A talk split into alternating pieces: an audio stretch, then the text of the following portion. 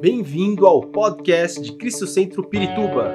Para ficar sabendo sobre tudo de nossa igreja, acesse cristocentro.org.br ou siga-nos através do Facebook e Instagram como Cristo Centro Pirituba. Você também pode ver essas e outras pregações no formato vídeo em YouTube barra Cristo Centro Pirituba Oficial. Seja bem-vindo à nossa casa apostólica. Esse mês começamos um tema novo, né? Cadê o tema? Sumiu o tema. Esse, o tema desse mês nós vamos falar sobre, é, sobre a restauração e vamos falar sobre é, processos da restauração, né? o que nos leva à restauração. E hoje nós vamos falar sobre buscar a Deus. O texto do, do tema desse mês é Tiago capítulo 4, versículo 8. Você que está em casa, acompanhe aí a leitura também, ou tenha a sua Bíblia. É importante que você que está em casa é, passe um momento, é, deixe de fazer algumas coisas e, e, e, e, se dedique esse momento ao Senhor.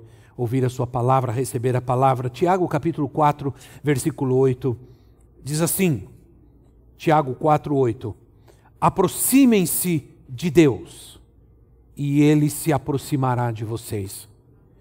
Pecadores, limpem as mãos. E vocês, que têm a mente dividida, purifiquem o coração. Aproximem-se de Deus e Ele se aproximará de vocês. Nossa relação com Deus, minha gente, tem que ir além do apenas pedir e receber. E, o pastor Adilson mencionou um acordo que eu fiz comigo mesmo. A princípio, eu estava pensando, vou fazer um acordo com Deus. Depois eu pensei, mas quem sou eu para fazer um acordo com Deus? Né? Vou fazer um acordo comigo mesmo. De que quando eu orar, eu não vou mais orar pedindo, eu vou orar sempre agradecendo, mesmo quando eu estou pedindo. Mesmo quando eu estou pedindo, vou pedir agradecendo. Isso é fé. É, é, temos que sair da passividade de uma relação com Deus, apenas do pedir e receber, pedir e receber, pedir e receber.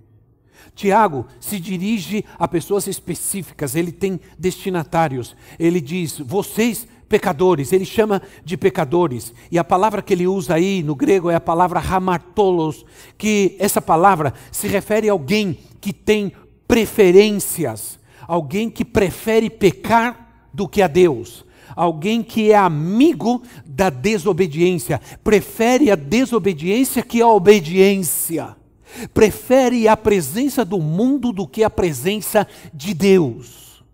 É, é, é, é fala de alguém que ama a vida corrupta, aqueles que buscam o que é temporal e dão as costas e negam o que é eterno.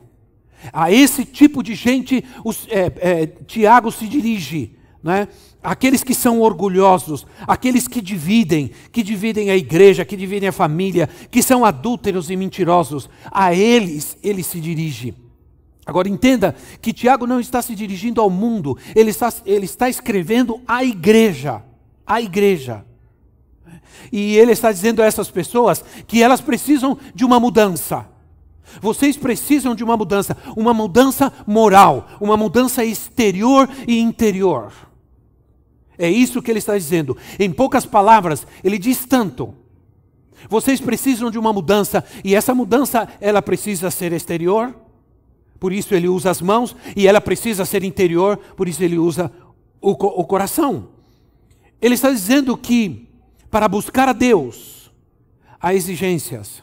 Para buscar a Deus exige pureza. Você precisa mãos limpas e coração puro. Ora, buscar a Deus exige pureza. Já que todo crente é um sacerdote, como diz lá em Apocalipse, todo crente é um sacerdote. Como sacerdotes, nós deveríamos desejar estar perto de Deus, estar no templo, no santuário. Essa, essa questão do templo, é, ela é uma herança que nós recebemos do, do povo judeu. É uma, uma herança judaica. Né? Porque o, o templo era muito presente na vida do povo de Israel. O templo era muito importante, o templo era a glória de Deus, era a presença de Deus. Desde o tabernáculo, a tenda de Davi e o templo de Salomão, nós temos a presença, a glória de Deus, e para Israel o templo era muito importante. Assim como a igreja se torna importante para nós, como esse tempo de estarmos reunidos, de ir ao templo, é algo importante para nós. Nós precisamos disso, é parte da nossa cultura, da nossa herança. A igreja. Ora, a palavra de Deus diz no livro de Salmos, capítulo 24, Salmos 24, versículo 3 ao 6. Salmos 24, 3 ao 6 assim: Quem poderá subir ao monte santo do Senhor? Salmos 24, 3 a 6. Quem poderá entrar no seu santo lugar? Aquele que tem as mãos limpas e o coração puro. Tiago não está falando algo aleatório, ele não está inventando nada. Aqui é, é, é, ele conhecia as Escrituras. Quem subirá? Quem entrará na presença de Deus? Quem entrará no lugar santo? Aquele que tem as mãos limpas e o coração puro, que não recorre aos ídolos nem jura por deuses falsos, ele receberá bênçãos do Senhor e Deus, o seu Salvador, lhe fará justiça. Assim, são assim aqueles que, os, que o buscam, que buscam a tua face, ó Deus de Jacó. Assim são aqueles que te buscam. Não se pode buscar a Deus de qualquer maneira. Ora, existem ilustrações, existem histórias e ilustrações que elas fazem parte da nossa vida é? que elas nunca, deve, nunca saem da nossa mente, nunca deveriam sair do nosso coração. E eu uma vez li uma história que, que, que dizem ser verdadeira, que eu nunca esqueci, eu só esqueci o nome dos personagens dessa história.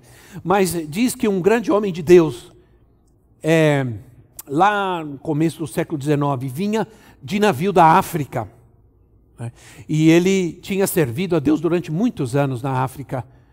E ele vinha no navio e ele era um tremendo servo de Deus. E ele saiu, no navio saiu fora e ficou vendo o mar, as estrelas. E ele começou a orar. De repente, o capitão, o comandante do navio, capitão, saiu, chegou perto dele, sabendo que ele era um servo de Deus, sabendo que ele é um homem que tinha servido a Deus tanto tempo e que estava ali orando, falando com Deus. Ele se aproximou e disse: as pessoas falam de Deus, falam tanto de Deus e falam que tem a Deus, que conhece a Deus, mas eu nunca vi a Deus. Aí ele olhou para ele e disse assim: Olha, quer dizer uma coisa para você, a Bíblia diz que só os puros de coração verão a Deus. Só os puros de coração verão a Deus. Isso está em Mateus capítulo 5, no Sermão da Montanha. Só os puros de coração, bem-aventurados os puros de coração, porque eles verão a Deus. Olha, Tiago se dirige àqueles que têm a mente dividida. Outra tradução da Bíblia diz assim: que tem espírito vacilante. Ele diz que a mente dividida, ou espírito vacilante, é instável em tudo o que faz. Isso está no versículo 8. Aí no, no perdão, no capítulo 1 de Tiago, versículo 8 capítulo 1, versículo 8 diz assim: E alguém que tem mente dividida é instável em tudo o que faz. É instável, isso é, não tem estabilidade naquilo que faz, não tem firmeza. Então, diz que aquele que tem a mente dividida tem, é instável em tudo que ele faz. É, um, a pessoa que não se firma em nada, ela é comparada à onda do mar. Né? Ela é comparada à onda do mar que é empurrada pelo vento e que vai de um lado para outro, para cá e para lá. Alguém que anda atrás da moda, né? anda atrás de um movimento, anda atrás de uma pessoa, anda atrás de uma ideia. É uma pessoa que toma decisões em função das pressões que sofre ao seu redor, na sua vida uma pessoa que sempre está tomando decisões em função daquilo que lhe impõe, daquilo que se lhe impõe. A mente dividida não tem sabedoria, a mente dividida não tem fé genuína. E por isso tem dúvida, tem incerteza, e por isso se torna instável. E por isso se torna instável. Não se pode abandonar um caminho, não se pode abandonar um propósito, não se pode abandonar um chamado, porque tenho dúvidas, porque tenho temores, porque sofro pressões. Devo ficar firme, devo permanecer firme. Ora, nossa mente deve estar em Cristo deve estar focada em Cristo, deve estar focada na Sua palavra, deve estar focada na igreja. Há pessoas que saem da igreja, de uma igreja, e ficam vagando de um lugar para outro.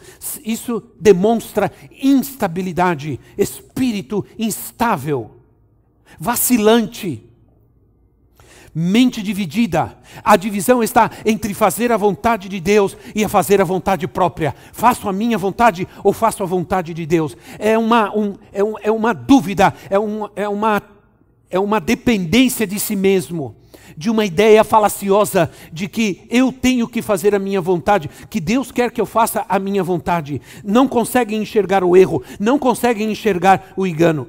O engano. Como nós podemos vencer o espírito vacilante, a mente dividida? Como nós podemos vencer?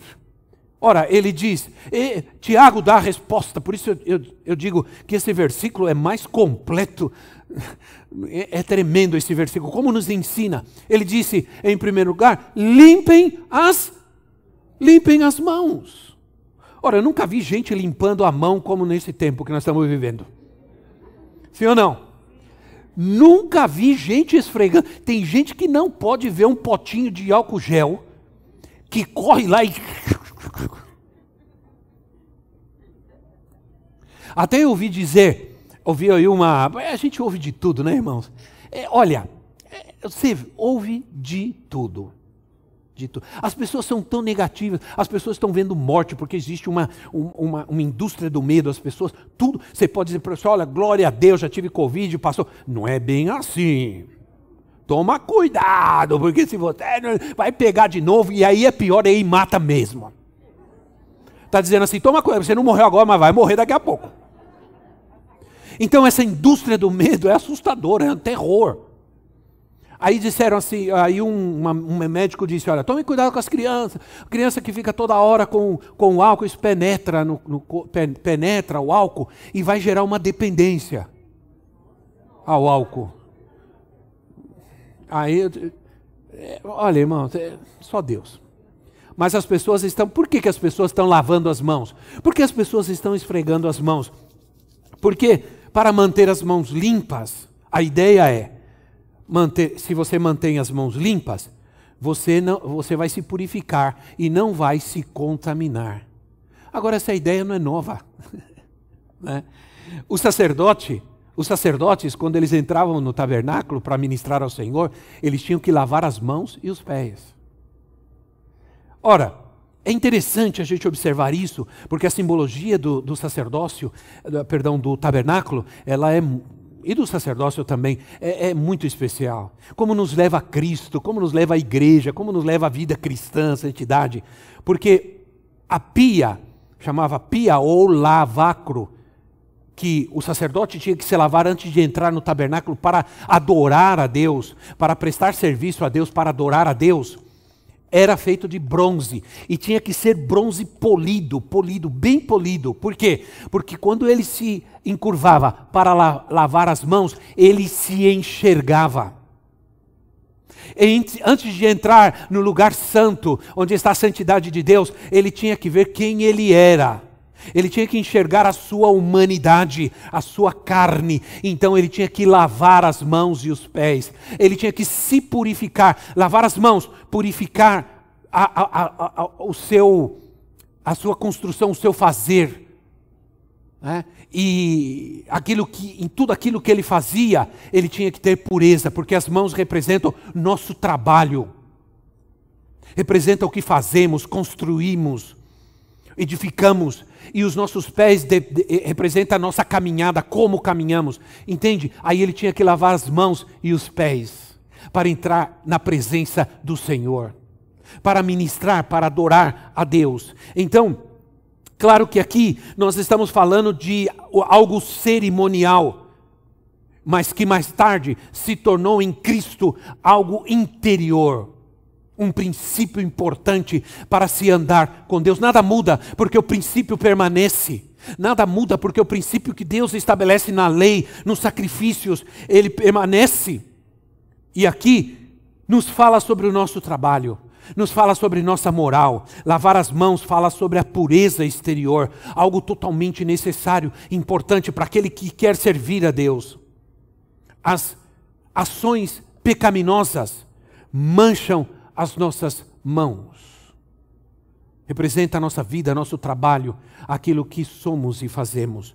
Mas os homens chegaram a compreender no tempo uh, a, a, aquela lavagem, aquela lavagem externa, né? aquela lavagem externa chegou a Tiago, que acabamos de ler, e aquilo se transforma numa, numa pureza moral. Lá, por exemplo, o Salmo 26,6 diz: Lavo as minhas mãos, lavo as minhas mãos na inocência.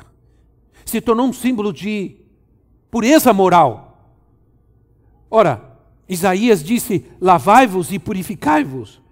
Né? Isaías 1,16: Lavai-vos e purificai-vos. O que significa? O que ele está dizendo? Ele está falando sobre, sobre fazer, é, não fazer o mal, se purificar, fugir, se, se livrar do que é mal, do que é impuro.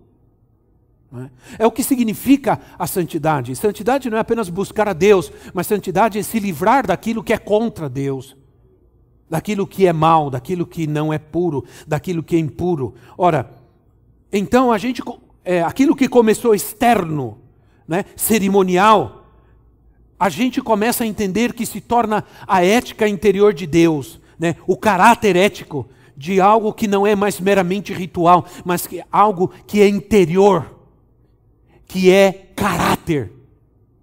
Ora, o pensamento bíblico, a palavra de Deus, ela exige de nós limpeza, pureza em quatro áreas. Presta atenção, eu vou dizer para vocês.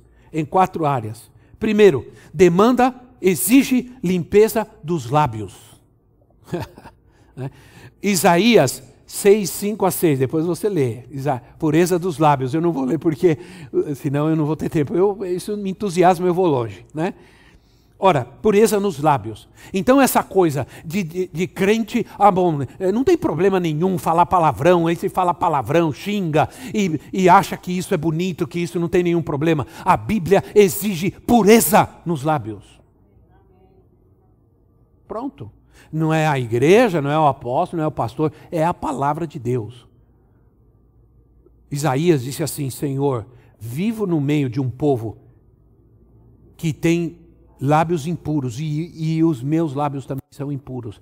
Ele pediu ao Senhor, purifica. Ele estava diante da presença de Deus, ele estava no templo, a glória de Deus se manifestou, e a primeira coisa com que ele se preocupou foi com seus lábios.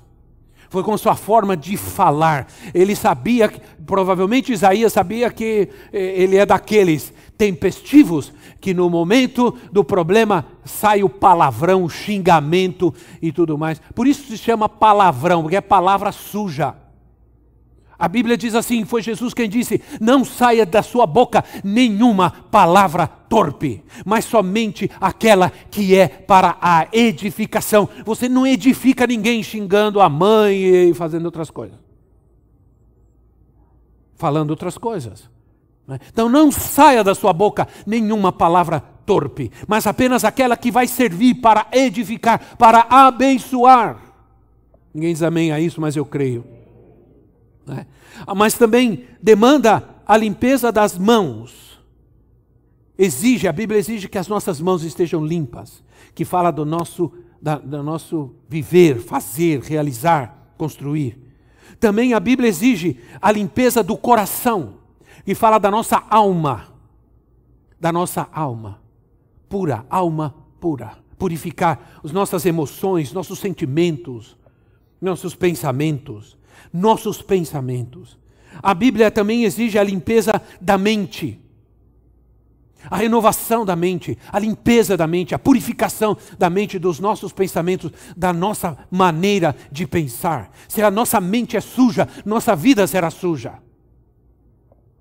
Ora, isso quer dizer que as exigências da Bíblia, elas são éticas.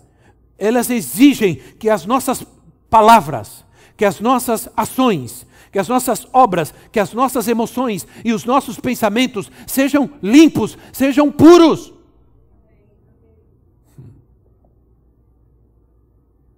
Ora, interior e exteriormente, interiormente e exteriormente, o homem tem que ser limpo, porque só os puros de coração verão a Deus. Tá? E já mencionei, Mateus capítulo 5, versículo 8. Ah, então, limpem as suas mãos, mas limpem também o seu coração. Aqui nós temos a purificação interior. Ora, a purificação da alma, a santificação do homem no espírito. Aqui a palavra coração, ela é usada para falar da santificação, de uma santificação profunda, profunda, que exige, se você ler os próximos versículos, versículo 9, o versículo 10 de Tiago, ele vai chamando: humilhem-se, rasguem as suas vestes, chorem, pranteiem, tenham um momento de choro, de dor, de pranto, pelos seus pecados que sobre humilhar-se e arrepender-se nós vamos falar em outro momento. Mas a verdade é que a palavra coração aqui fala dessa, dessa purificação profunda, dessa santificação profunda. E não apenas exterior, externa. Não se refere apenas aos nossos atos, mas se refere ao ser, não apenas o fazer. Por isso saímos do cerimonial e vamos para algo mais profundo. Saímos do fazer mas vamos para o ser. Né? É, é algo que nós não podemos alcançar, não podemos viver sem a ajuda do Espírito Santo. Né? Sem a ajuda do Espírito Santo. Ora, sem a ajuda do Espírito Santo, nós vamos ceder aos caprichos da carne, nós vamos ceder às concupiscências da carne, sem a ajuda do Espírito Santo. Andai no Espírito e não cumprireis e não obedecereis às concupiscências, às exigências da carne.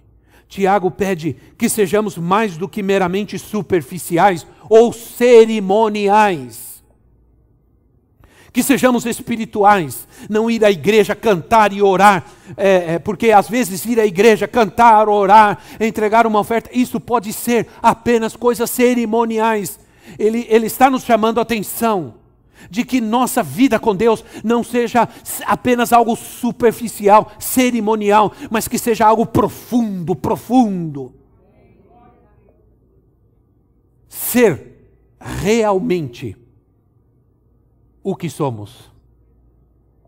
O que quero dizer com isso? Ser aquilo que Cristo nos tornou, ou melhor, ser quem Cristo nos tornou. Ora, se Cristo veio à minha vida, e diz o texto: Eu vim para que tenham vida e vida abundante. E Cristo veio à minha vida, me salvou, me libertou, me curou, me tornou filho de Deus, me fez rei e sacerdote.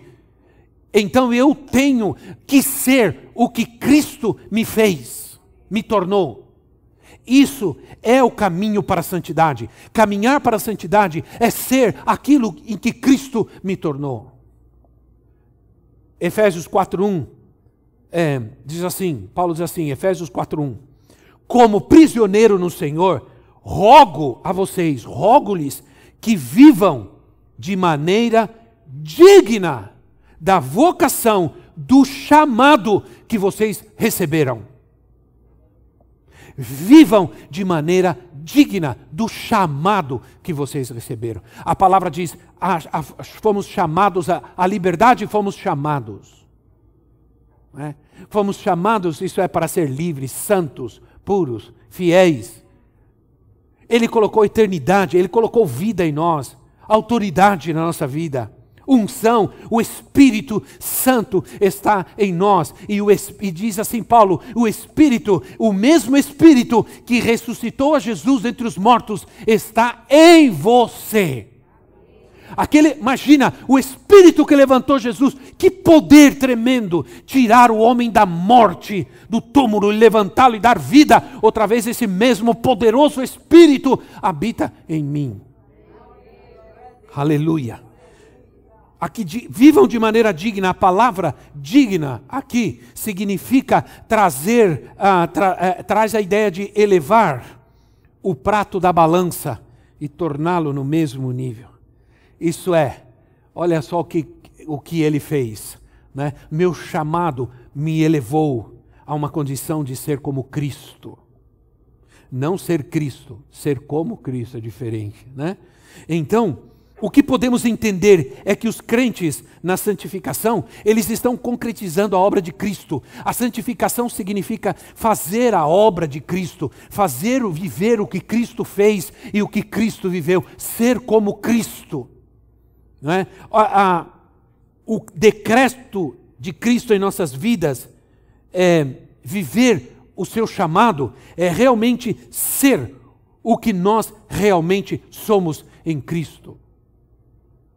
Em Cristo somos nova criatura. Tudo se fez novo. Vida nova. Ora, falamos às pessoas às vezes sobre o seu chamado.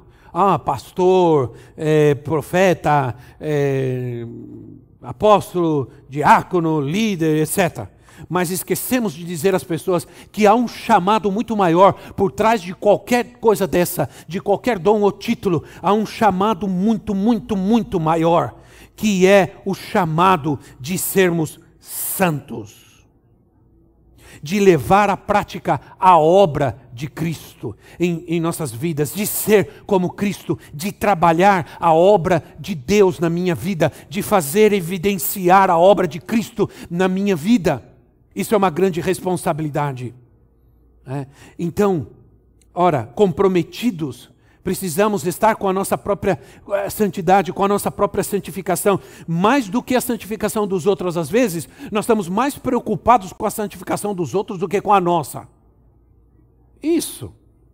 Para não dizer que nós estamos cuidando muitas vezes mais da vida dos outros do que da nossa. Esses dias eu vi um vídeo na internet, olha, foi muito engraçado. Foi muito hilário. Vinha uma senhora caminhando na, na rua, uma, uma senhora já de bastante idade. E alguém chegou assim e disse: Dona Fulana, quantos anos a senhora tem? Ela olhou e respondeu: Eu tenho 20. Deve ter uns 80. Eu tenho 20. Ora, o que a senhora está falando? O que a senhora está brincando? Olha, moça, a idade é minha. A idade é minha, eu tenho quantos anos eu quiser. E você não tem nada a ver com isso. E foi embora. E eu vi, eu achei aquilo muito engraçado. Né? Quantos anos você tem? Eu tenho 20. Ora, a idade é minha, eu tenho quantos anos eu quiser. Você não tem nada a ver com isso. E foi embora. Brava. Né? Esse é o problema muitas vezes. Cuidar da vida dos outros mais do que a nossa. Cuidar da santidade dos outros mais do que a nossa. Nós às vezes andamos com uma régua. Nós temos uma régua para medir a unção e a santidade das pessoas. E andando medindo, e andando, esse é, não tem unção nenhuma, e, olha, aquela, ah, santidade nenhuma. Né? Andamos medindo as pessoas com a nossa. A régua é nossa, ela não é de Deus, ela não é da Bíblia, ela é nossa. Nós temos uma régua com que andamos medindo as pessoas a santidade, a pureza, a santificação e a unção das pessoas. Né? Ora, a santificação, sabe o que é a santificação? É a conscientização daquilo que já somos em Cristo, daquilo que nós já temos em Cristo e que já somos em Cristo. Por isso, Paulo diz lá em Romanos 12, 2: não se amoldem. A, é, não se envolvam com os padrões deste mundo, mas transformem-se pela renovação da sua, da sua mente, para que sejam capazes, sejam capazes de experimentar a, a boa obra, a obra perfeita, agradável vontade de Deus em nossa vida. A perfeita, né? a perfeita e agradável vontade de Deus para a nossa vida. Paulo diz em 2 de Coríntios 3, 17 e 18. 2 de Coríntios 3, 17 e 18. Ora, o Senhor é o Espírito, e onde está o Espírito do Senhor, aí há liberdade. Todos nós que com a face descoberta contemplamos a glória do Senhor segundo a sua imagem, estamos sendo transformados com glória cada vez maior, a qual vem do Senhor, que é o Espírito. Transformar se refere a uma mudança, uma mudança verdadeira, a uma verdadeira condição íntima da pessoa. Quando essa mudança ela começa a se mostrar exteriormente. Isso é essa é a transformação que nos fala a palavra de Deus.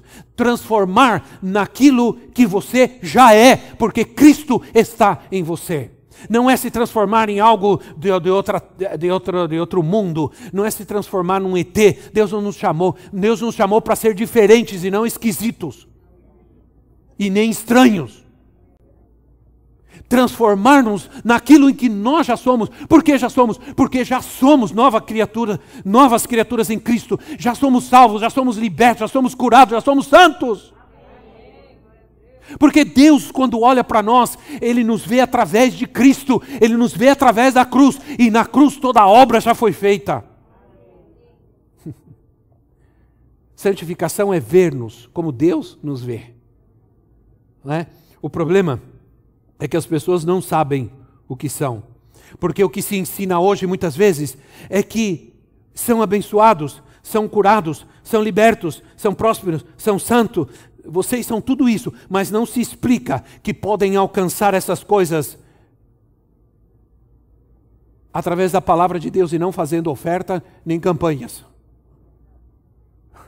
Você não alcança essas coisas fazendo ofertas e campanhas a Deus. Você alcança isso limpando as suas mãos e purificando o seu coração. Então, a transformação ilustrada, a, a, a transformação mais ilustrada que nós encontramos para nós é a transformação de Jesus no Monte da Transfiguração. Jesus não deixou de ser ele mesmo, mas ele foi rodeado de glória, ele foi rodeado de luz. Né? Ele, ele se transformou diante daqueles homens que não que não viram outra figura, eles sabiam que era Cristo, mas era Cristo transformado significa mudar na sua forma, significa mudar no seu pensamento, na sua atitude. Na, na, transformação de Jesus, na transfiguração de Jesus, não houve uma mudança de natureza. Jesus simplesmente manifestou aquilo que ele realmente era. Já que, como Cristo, como Deus, ele estava limitado à condição humana, naquele momento ele se manifestou, ele, ele mostrou quem realmente ele era. E aqueles homens puderam ver quem realmente era Jesus. Irmãos, quem somos nós realmente? Se temos Cristo na nossa vida, nós temos que perguntar: quem sou eu realmente? Eu não sou essa pessoa derrotada, fracassada, dominada pelo pecado, pelo vício, pela mentira. Eu não sou essa pessoa. Eu sou lavado, remido no sangue do Cordeiro. Eu tenho Jesus, eu tenho o sangue de Cristo na minha vida. Aleluia. Aleluia. Mas Jesus, o que aconteceu com Jesus foi simplesmente ele deixou resplandecer a, a, sua, a glória de Deus na sua vida. É? Aquela glória que não podia ser vista porque ele escolheu se limitar, mas naquele momento ele simplesmente só mostrou quem ele era: o Verbo de Deus, o Cristo divino, o Senhor, o Rei da glória. Aleluia. Sua natureza divina se manifestou. Assim, quando Paulo diz transformai-vos, ele não está dizendo para transformarmos em nossa natureza de ser qualquer coisa estranha, ele está se referindo em ser quem realmente nós somos, andar e viver como realmente nós somos, né? Aquilo que realmente somos no nosso interior pela justificação e presença do Espírito Santo em nós. Faça valer aquilo que Jesus fez na sua vida. Faça valer o que Jesus fez na, na sua vida. Né? A presença do Senhor está em tudo que somos, em tudo que temos. Né? É, é maravilhoso isso. Aí a verdade é o meio da santificação. Ora, João 17, 15 a 17, Jesus disse: Eu li esse texto, eu mencionei ele domingo passado. Não rogo que os tires do mundo, Não rogo que os tires do mundo, Senhor, não tires do mundo, não torna eles fantasmas, pessoas estranhas, extraterrestres, mas que os protejas do mal, do maligno. Eles não são do mundo, como eu também não sou do mundo. Santifica-os na verdade, a tua palavra é a verdade como precisamos da palavra de Deus. Hoje pela manhã nós chegamos cedo aqui, como disse o pastor Adilson, saímos cedo, nos reunimos hoje, toda, toda a equipe ministerial de pastores, o presbitério, nos reunimos para tratar dos próximos passos que vamos dar como igreja e dar graças a Deus por tudo que Ele já fez por nós. Mas na verdade é que uma, algo que eu disse forte para nós é que nós precisamos mais do que nunca nesse tempo do conhecimento da palavra de Deus. Como nos fez falta, como foi um, um, um, mal terrível que aconteceu com a igreja quando nós, quando já não, não tivemos mais a, a bendita escola dominical. Né? Muitos de vocês nem sabem o que é a escola dominical. Mas quando a gente era criança, a gente, a gente ia para a escola dominical e ia, nem que fosse arrastado. Eu me lembro da época que meu pai não ia, mas a gente tinha que ir. Né? A gente tinha que ir. E aí se não fosse. E chegava em casa, ele queria revisar e tinha a revistinha, a gente tinha a revistinha, eu amava aquela revistinha, era uma coisa simples, às vezes tinha uma palavrinha cruzada e tudo, era trimestral, chegava em casa, naquela semana eu já fazia tudo. Eu tinha versículo para decorar, o famoso texto áureo. Até hoje eu não sei porque chama texto áureo, mas tudo bem. Né? Era um, todo domingo tinha um versículo e os, as professoras obrigavam a gente decorar aqueles versículos. Ô oh, irmão, que coisa bendita que fizeram em nossa vida. Que coisa maravilhosa aconteceu quando obrigaram a gente, quando obrigaram a gente a. Ah, mas só que era assim. Como era feito isso?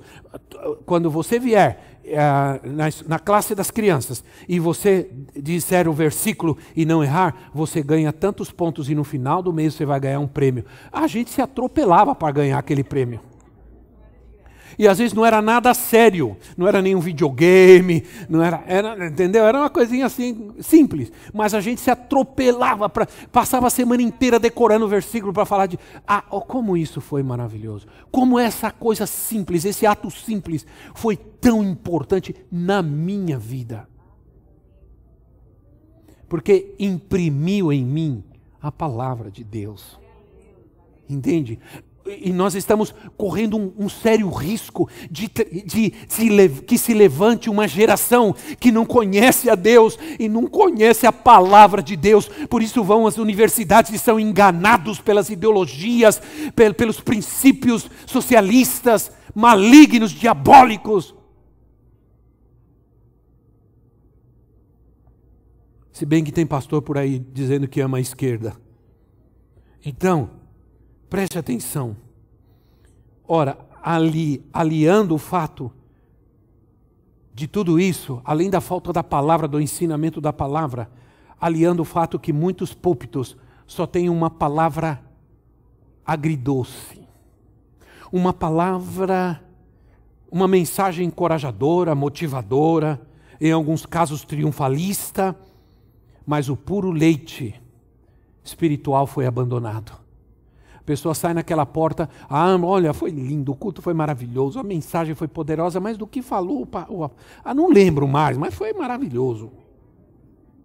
Que versículo ele é? Não lembro, acho que não leu nenhum. É, não lembra nada, não tem palavra, não tem vida.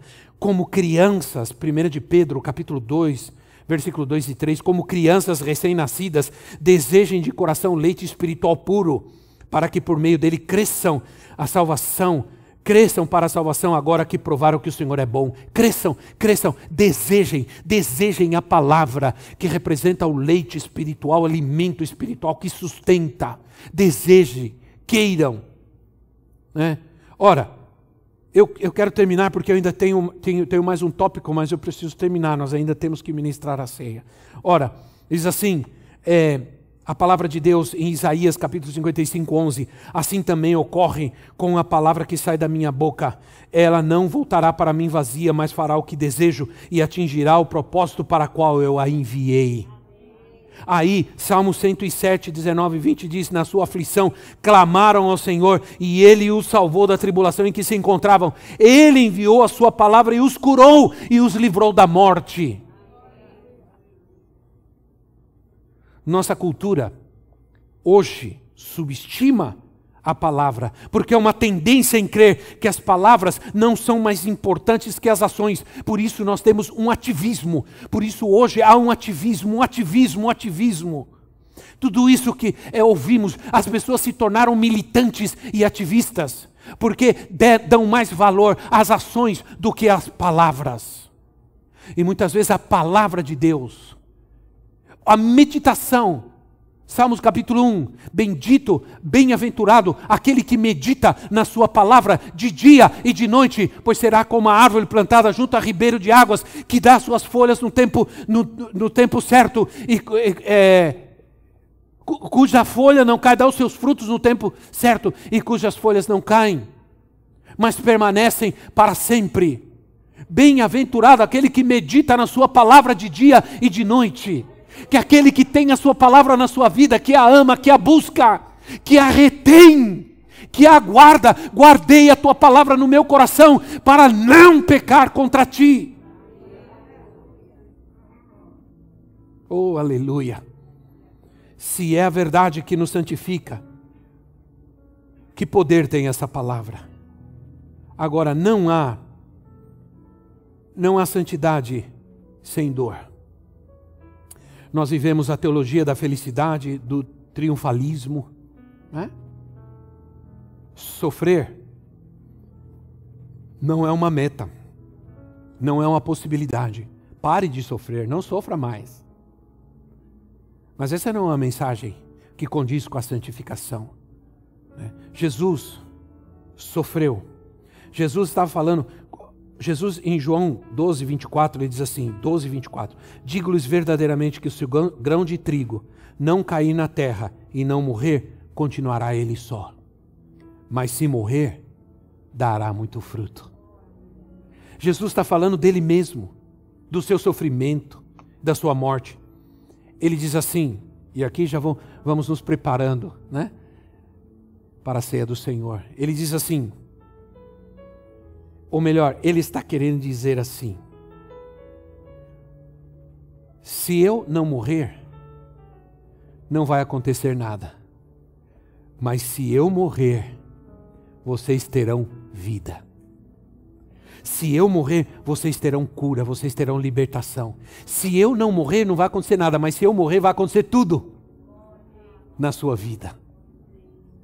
Através do sofrimento, da dor, do Calvário, da cruz, nos veio a vida. Jesus sofreu e morreu por nós, não para que não tenhamos que sofrer e nem morrer, mas para que Ele esteja conosco e, e tenhamos vida eterna.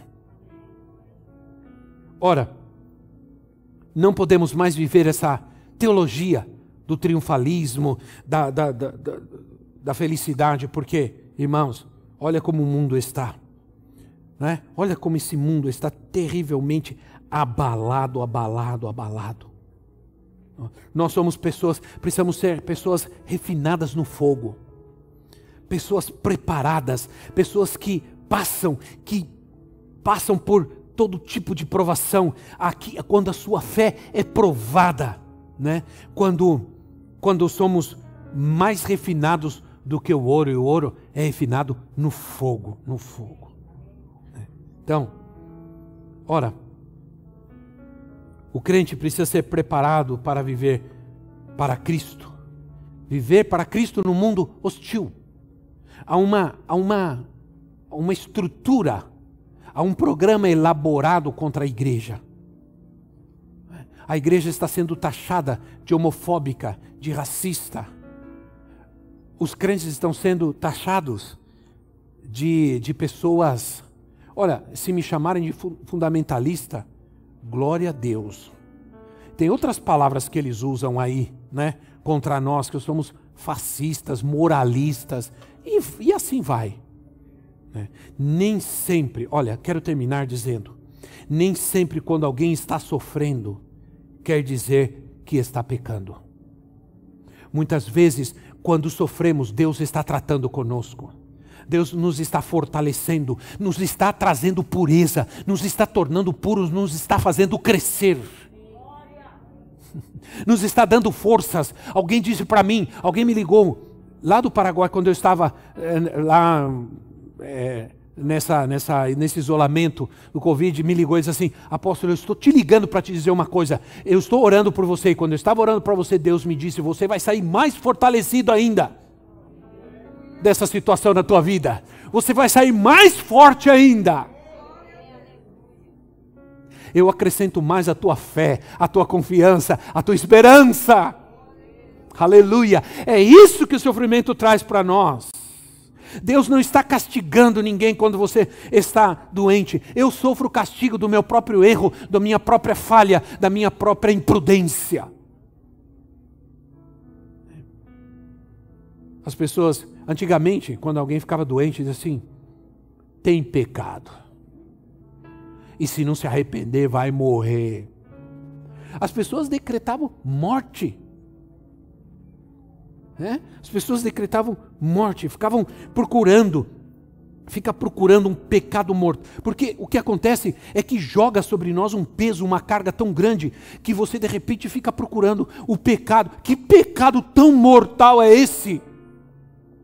Que traz esse juízo terrível de Deus na minha vida. O que eu fiz, então, não importa o que você tenha feito, não importa se você tenha pecado, se você confessar o seu pecado, se você confessar de coração o seu pecado, Ele fiel e justo para te perdoar, para perdoar o seu pecado e te limpar de toda injustiça.